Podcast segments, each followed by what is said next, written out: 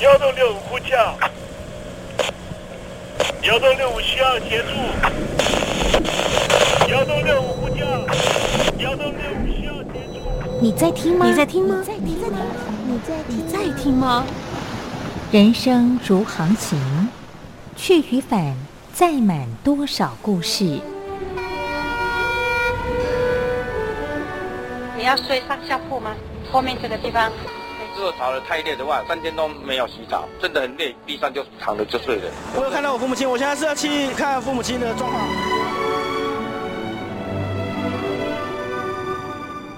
聆听故事湾，让每个故事找到属于自己的码头。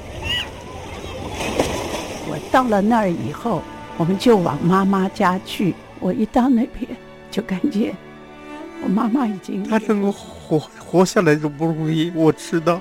他没他没跟我讲，我也不敢问，好好苦。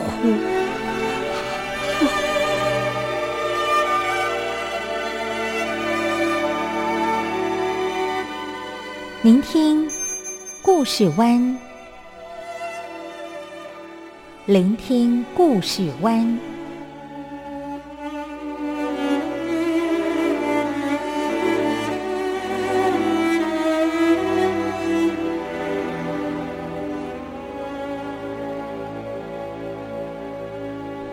故事总有一个停泊的港湾。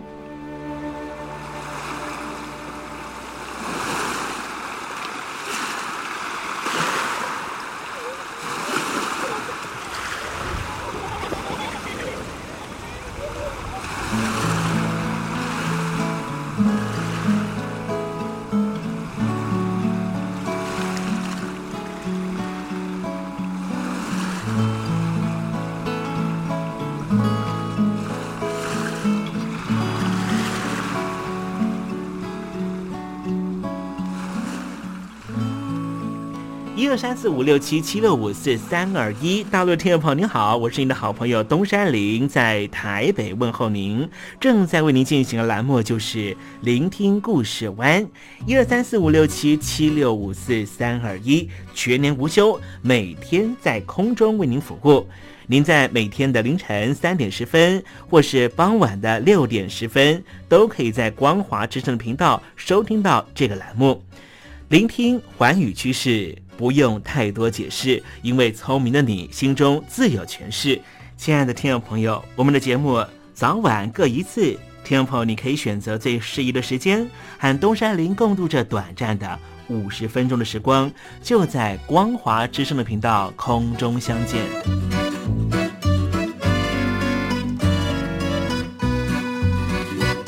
听众朋友，收听、聆听故事湾东山林的节目，到底能够听到什么样的内容呢？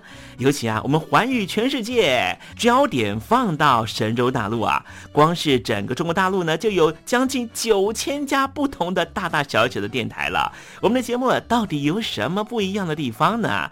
嗯，让东山林自吹自擂一下吧啊。宫中频道何其多，赵钱孙李挺能说。热点平地上直播，仔细听来差不多。直播室外领导多，你说他能怎么说？开场才说茶黑窝，碰上土狼不敢摸。主播低头翻翻稿，导播左右反复搓，想到孩子泪婆娑。好了好了，都别说，且听东山林怎么说。东山林不是红太狼，也不是那喜羊羊，亲亲海上一叶舟，才能自在自在说。客官呐、你拉把椅子随便坐，袒胸露背床上卧，怎么自在怎么做，就当这是自己家，自己家。睁大眼睛，show time！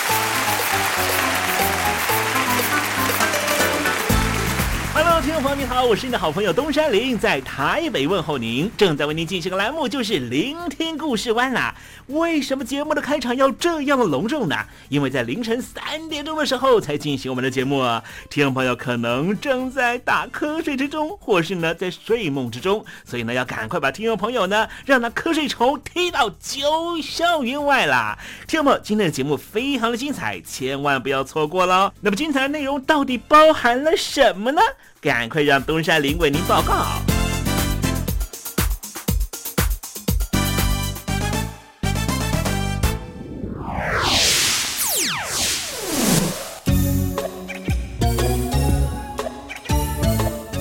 星期三，星期三，猴子去爬山。最近东山林啊看了一本书啊，这本书呢叫做《非暴力沟通》啊。这本书呢分成三个部分啊，第一个部分是说呢，我们可以透过非暴力沟通的方式来表达我们自己心里头的意念。第二个部分呢，就是说呢，我们可以透过呢非暴力沟通的方式呢，来理解他人的想法，哎，让我们自己有同理心哦，了解说对方到底是怎么想的。第三个部分就是说呢，我们可以透过非暴力沟通的方式来爱自己了啊。这个非暴力沟通呢，其实在上个世纪呢，就有两位呢很重要的人物呢，不断的在啊倡导这件事情啊。第一位呢，就是呢印度的圣雄甘地啊，他指出呢，暴力消退之后流泻出来的，那是一种自然的爱啊。所以呢，有些地方呢是把呢我刚才所讲的非暴力沟通的方式形容成它是一种爱的语言。印度的圣雄甘地透过这种方式呢，成功的化解了。英国和印度当时想要独立的时候，彼此的纷争啊，无独有偶的，同样是啊，从这个印度呢传过来的宗教哈，就是呢西藏方面的这个密宗的哈，呃，达赖喇嘛呢，他也希望透过呢非暴力沟沟通的方式呢，和北京当局呢来进行沟通，这也是一种爱的语言啊。我们今天呢，在节目里面呢就来谈谈这个非暴力沟通，在达赖喇嘛的手上呢，他重新呢诠释成为一种呢非暴力的哲学，它可以怎么样化解彼此之间的纷争呢？我们待会在实证你懂得的环节里面跟大家详细的说明啊。那么今天节目的下半阶段要为您进行的环节就是典故看中国。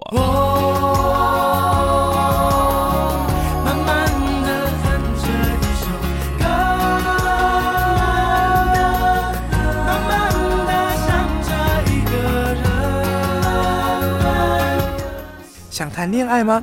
在爱里可以慢慢爱，不在爱里那就等待，因为等待是爱情的一种方式。天气已经冷了，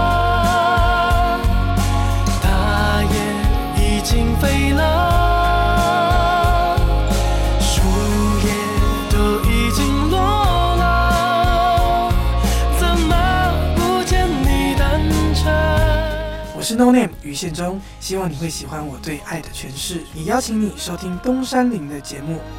天蓝了，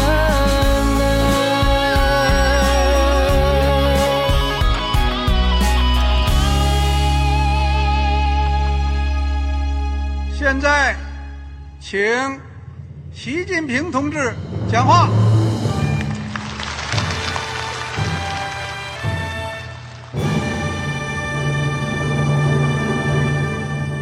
国梦必须紧紧依靠人民来实现。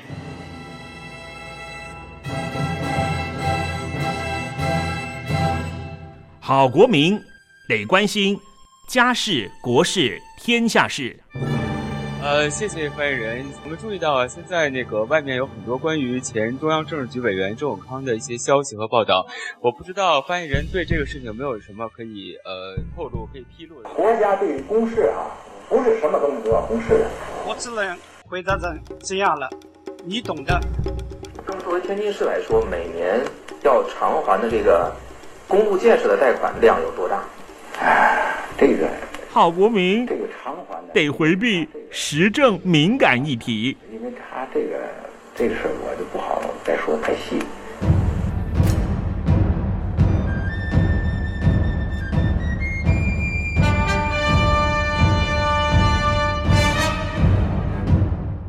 们要坚持人民当家作主，坚持人民主体地位。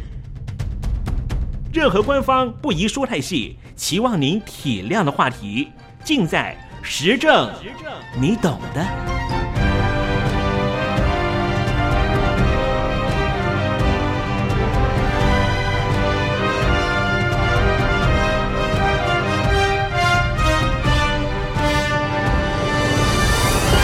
我只能回答这样了，你懂的。那些官方无法为您说太细的事情，就让东山林为您详细的说明白。天婆早上好，晚上好，正在为您进行的栏目就是聆听故事湾。此刻为您进行的环节就是时政，你懂的，一同关心焦点话题。《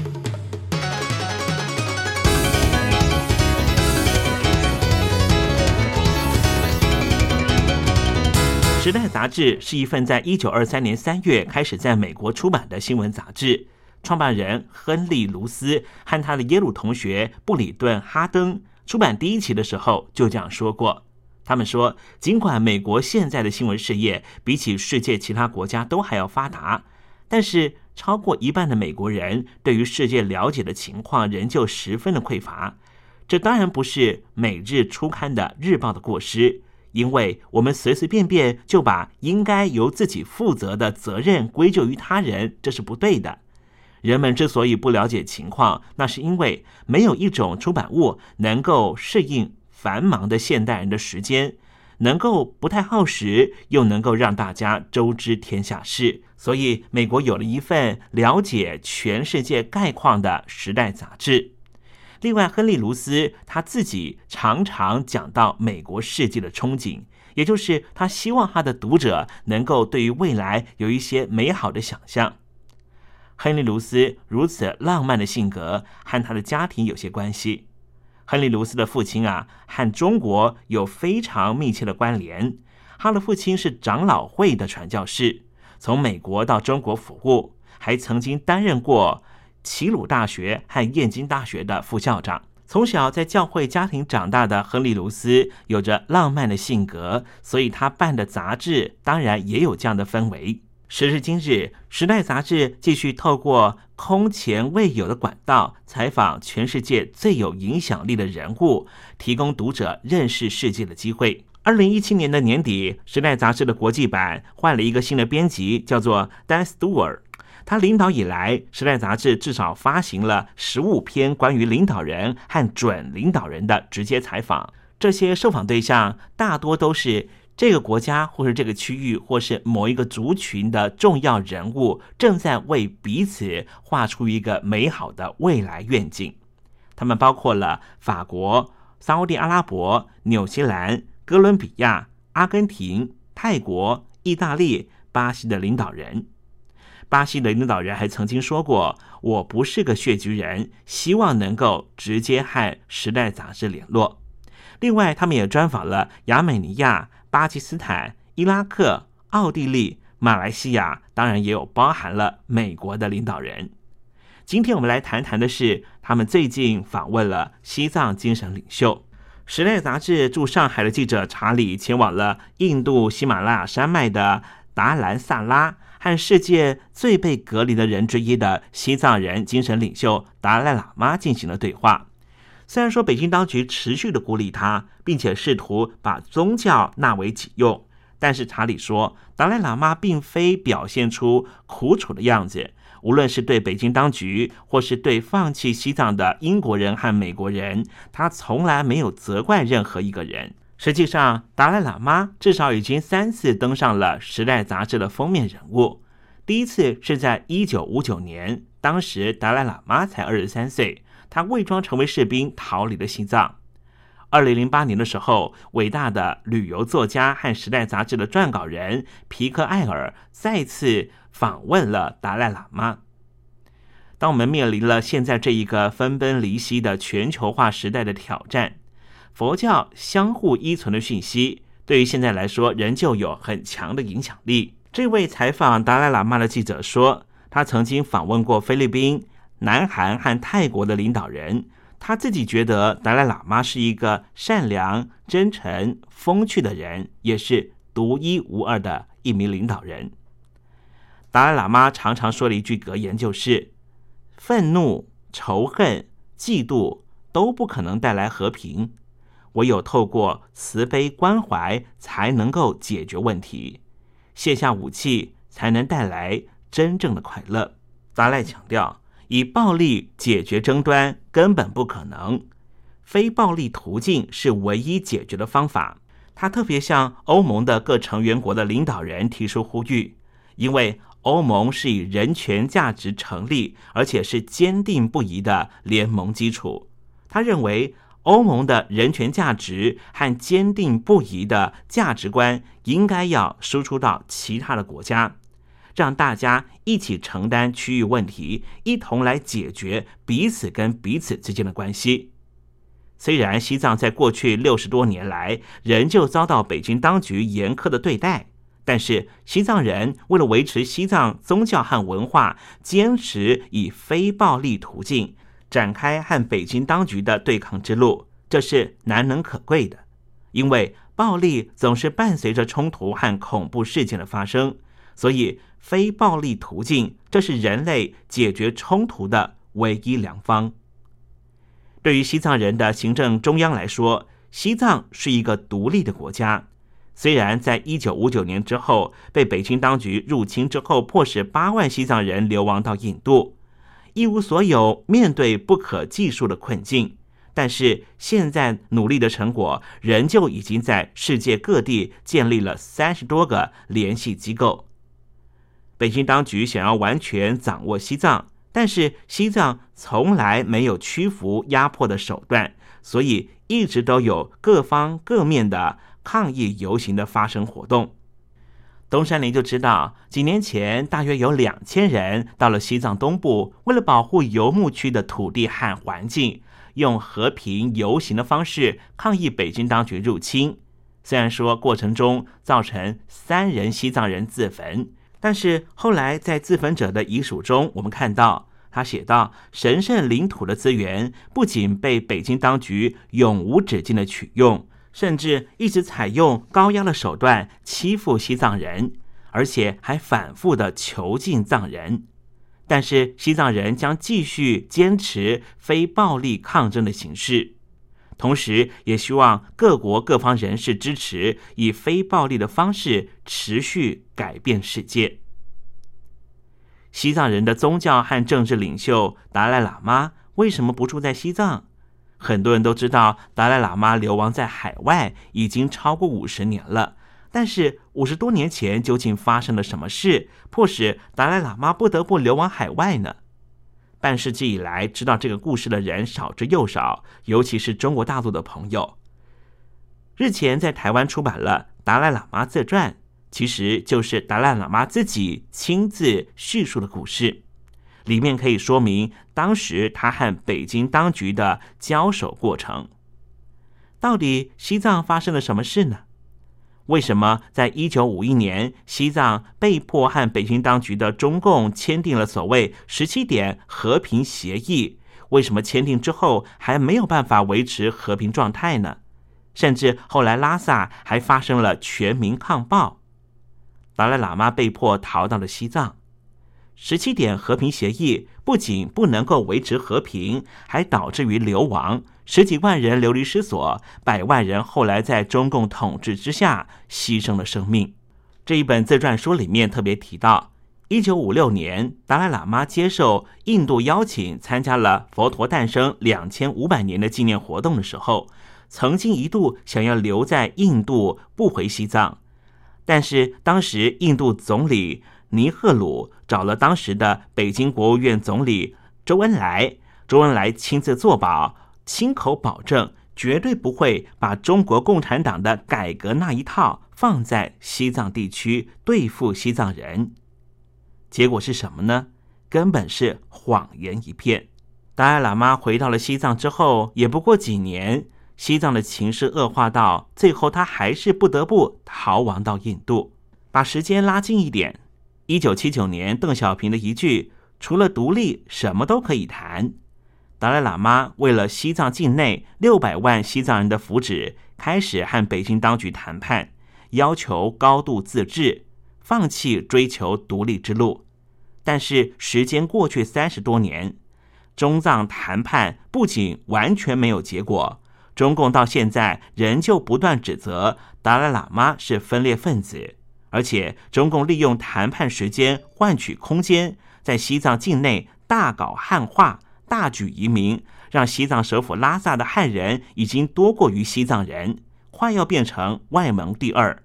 外蒙的蒙古人现在其实不到百分之十。如果我们用二分法大与小、强和弱来谈对抗这两个字，北京和西藏到底是什么关系呢？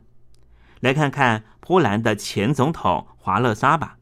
华勒沙是人权运动家，也是前任团结工会的领导人。他带领团结工联推翻了当时波兰独裁的共产党政府。后来获得了诺贝尔和平奖。他说：“什么样的权力才是最强而有力的呢？北京当局对抗西藏的力量是强大的吗？还是俄罗斯对抗波兰的力量强大？最危险的力量到底是什么呢？”他说：“就像现在没有人相信欧盟会瓦解一样。”华勒莎说：“当时他也不相信苏联共产党会解体。”但是他始终坚信有一天会出现。有智慧的人并不是依靠电脑数据。当时在波兰境内有一百万名士兵，境外有二十万名士兵，所以渺小的希望都要当成希望。华勒沙坚信西藏最终会获得胜利。华勒沙对于和平有他的看法。他说：“和平的基础到底是什么呢？”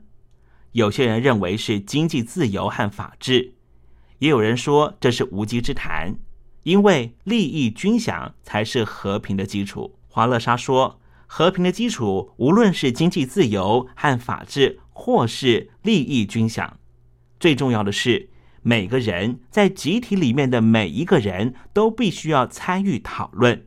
现在全球都面临冲突。可能使得很多人不想参与政治活动，也不想投入社会资本，导致于原来应该是管理众人之事的政治，变成了是政治专业户讨论的事情。而所有因为政治活动所衍生出来的政府政策影响到的全体公民，反而不在讨论的行列里面。华乐山认为，这对一个国家或对一个群体的和平状态来说是很危险的。因为当这些政策实实际际的影响到了没有参与讨论的公民的生活的时候，如果这影响层面太大，这些公民会集结起来反对执政者的。这种情况发生在西藏，北京当局的西藏政策并没有获得西藏公民的同意。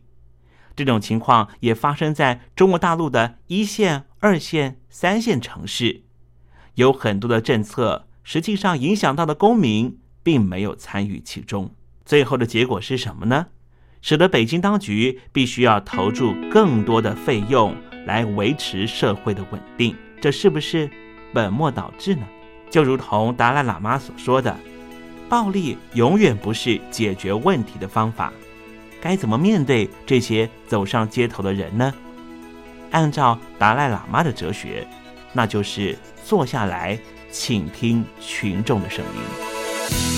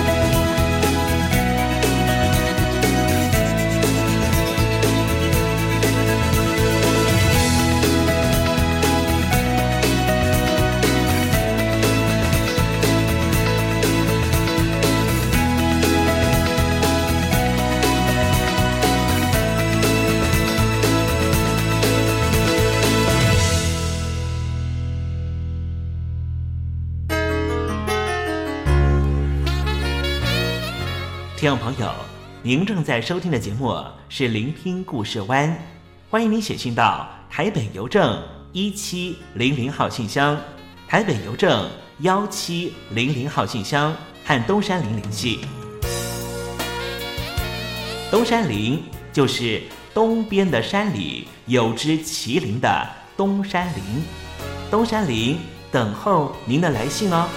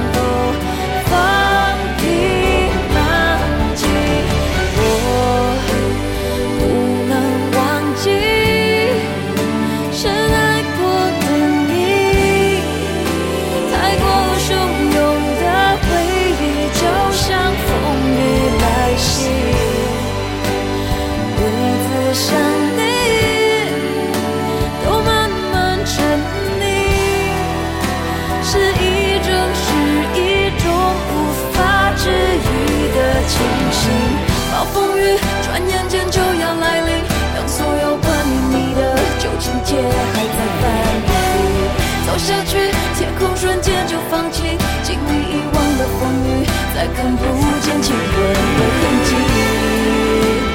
不再想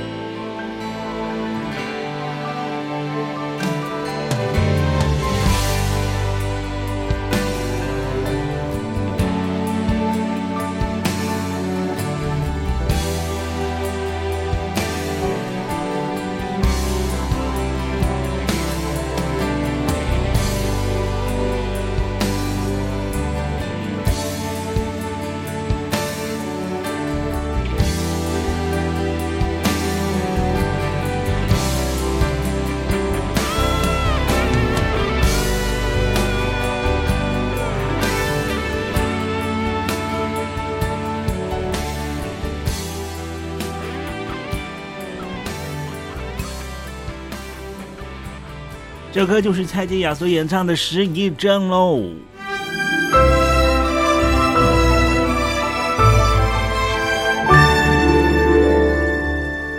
我在疫情下的生活。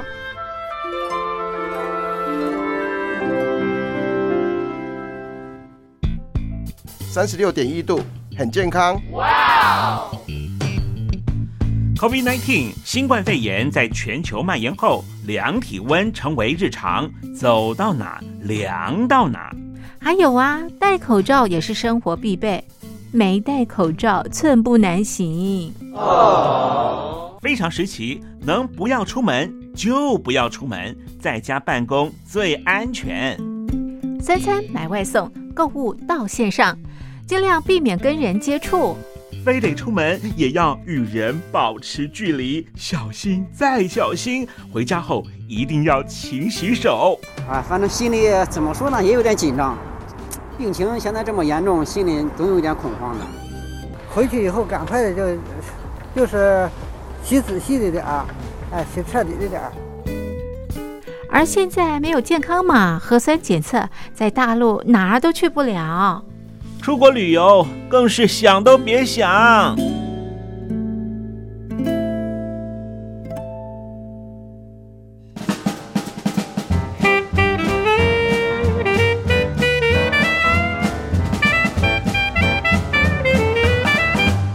COVID-19 新冠肺炎发展至今，你我的社交方式、饮食习惯、娱乐形态、工作模式都产生变化。你的生活因为 COVID-19 新冠肺炎又有什么样的改变呢？马上写下来，参加征文活动。我在疫情下的生活，就有机会得到短波收音机哦。活动从三月一日进行到五月三十一日。来信请寄台北邮政一七零零号信箱，台北邮政幺七零零号信箱，嘉陵东山零收。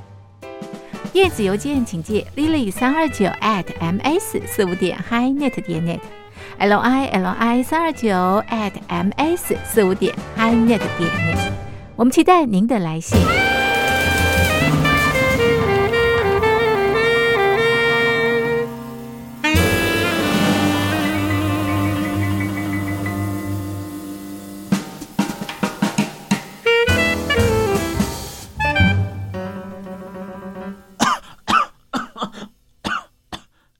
哎，别害怕，我我没有染病啊，我只是喉咙痒痒的。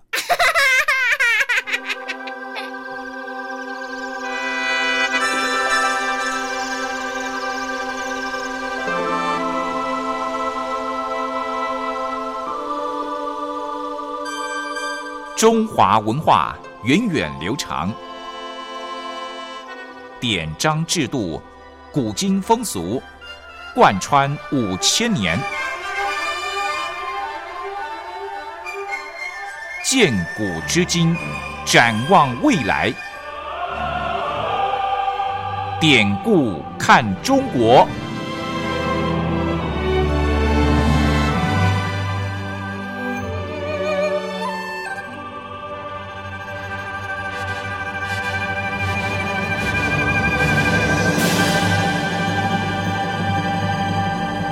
典故看中国。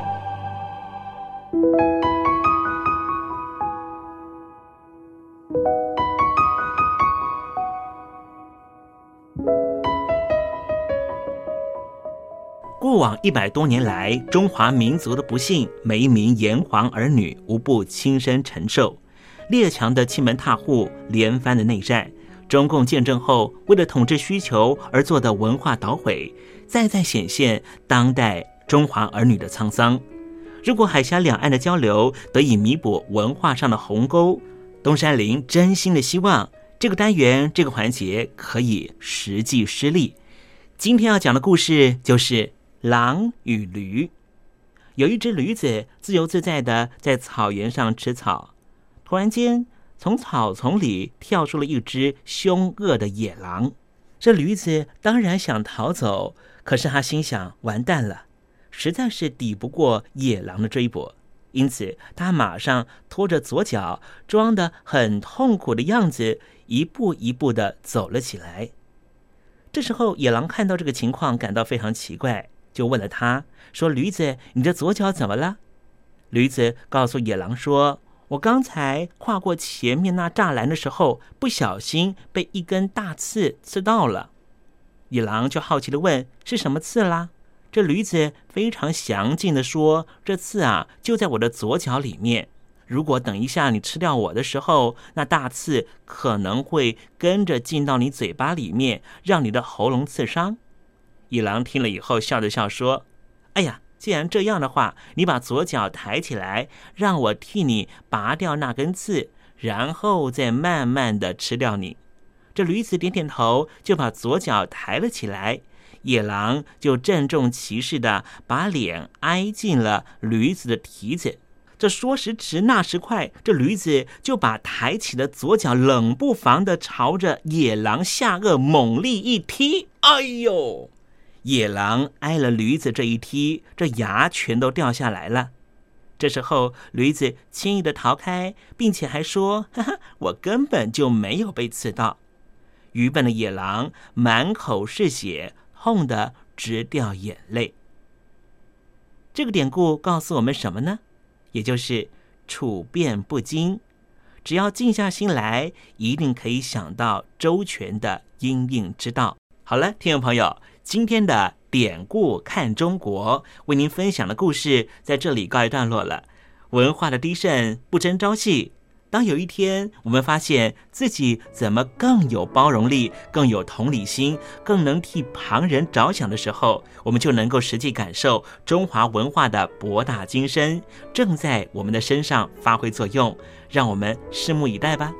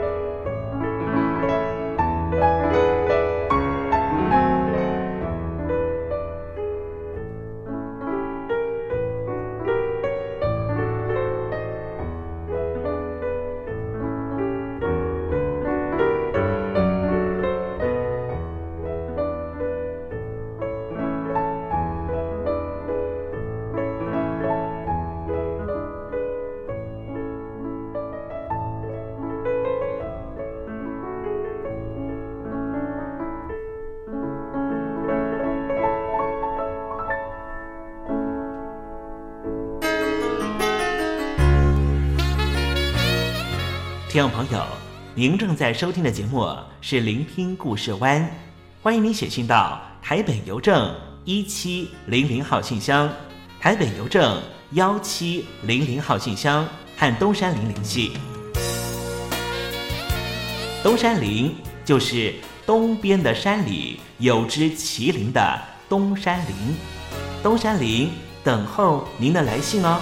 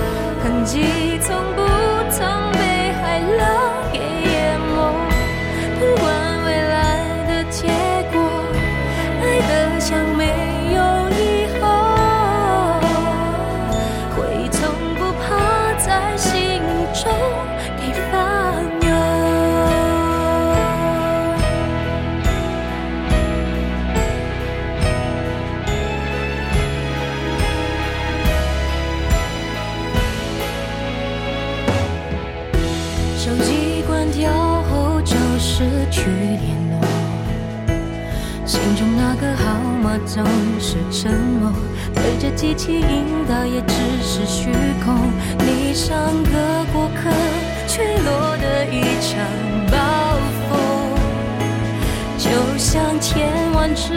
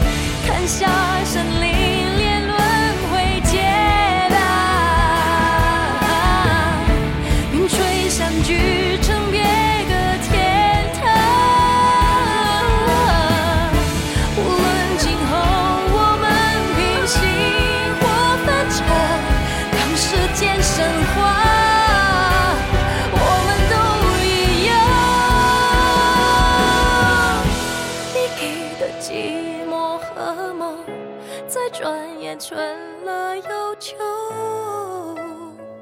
就算是只剩下我，只剩下我，有过的快乐和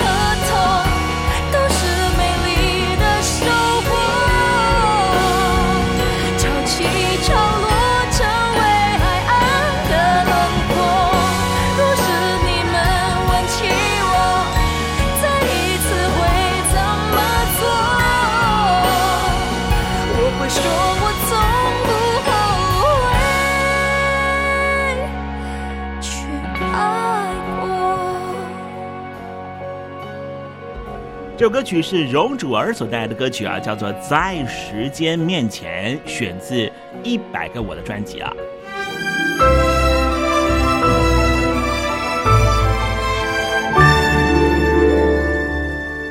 我在疫情下的生活。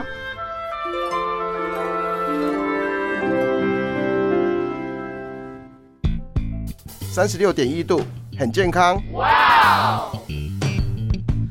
COVID-19 新冠肺炎在全球蔓延后，量体温成为日常，走到哪量到哪。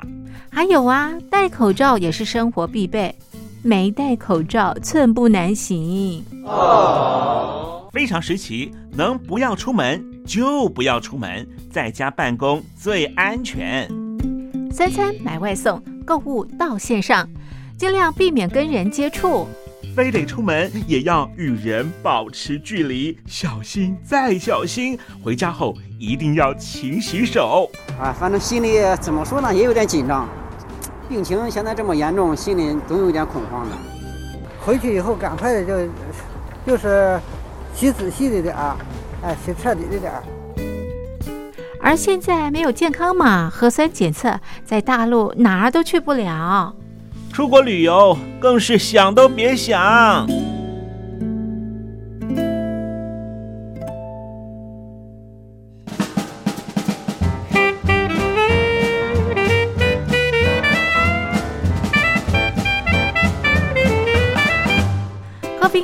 COVID-19 新冠肺炎发展至今，你我的社交方式、饮食习惯、娱乐形态、工作模式都产生变化。你的生活因为 COVID-19 新冠肺炎又有什么样的改变呢？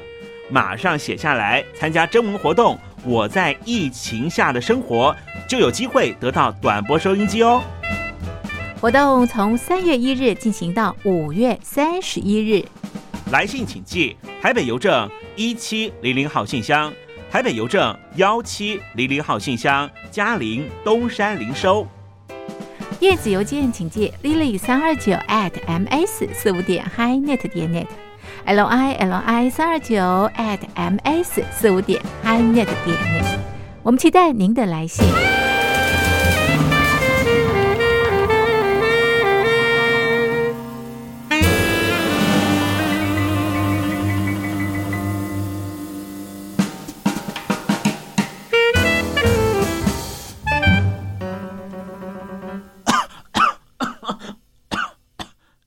哎，别害怕，我我没有染病啊，我只是喉咙痒痒的。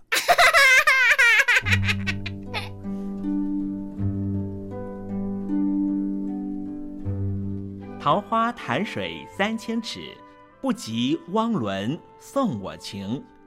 听众朋友，大诗人李白告老还乡，云游四海，从繁华的长安城到安徽乡间的桃花潭。这首送给相见恨晚的朋友汪伦的诗，用词非常淳朴，但是情意深厚。